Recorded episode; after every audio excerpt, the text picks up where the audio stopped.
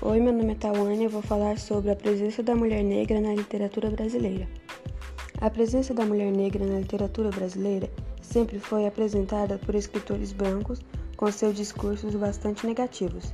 Quando são representadas por esses escritores, a maioria das vezes são explorados temas como sedução, beleza resistência física. Pois as qualidades que são apresentadas sempre estão ligadas ao corpo da mulher Nunca é mencionado o que ela pensa ou o que deseja.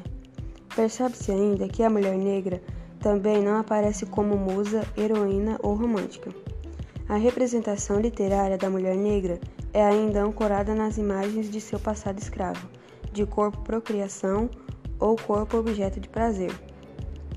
Essa representação da mulher negra na literatura, ao longo da história, foi feita com base nas construções dos escritores brancos que integraram uma tripartição de algumas funções socialmente atribuídas às mulheres negras, elaboradas pelo imaginário masculino eurodescendente.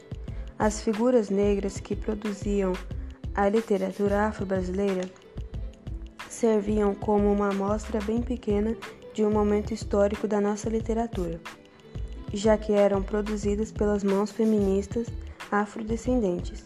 As escritoras negras figuram como as mulheres precursoras da literatura elaborada pela mulher negra brasileira, Conceição Everisto, Maria Firmina dos Reis e Carolina Maria de Jesus.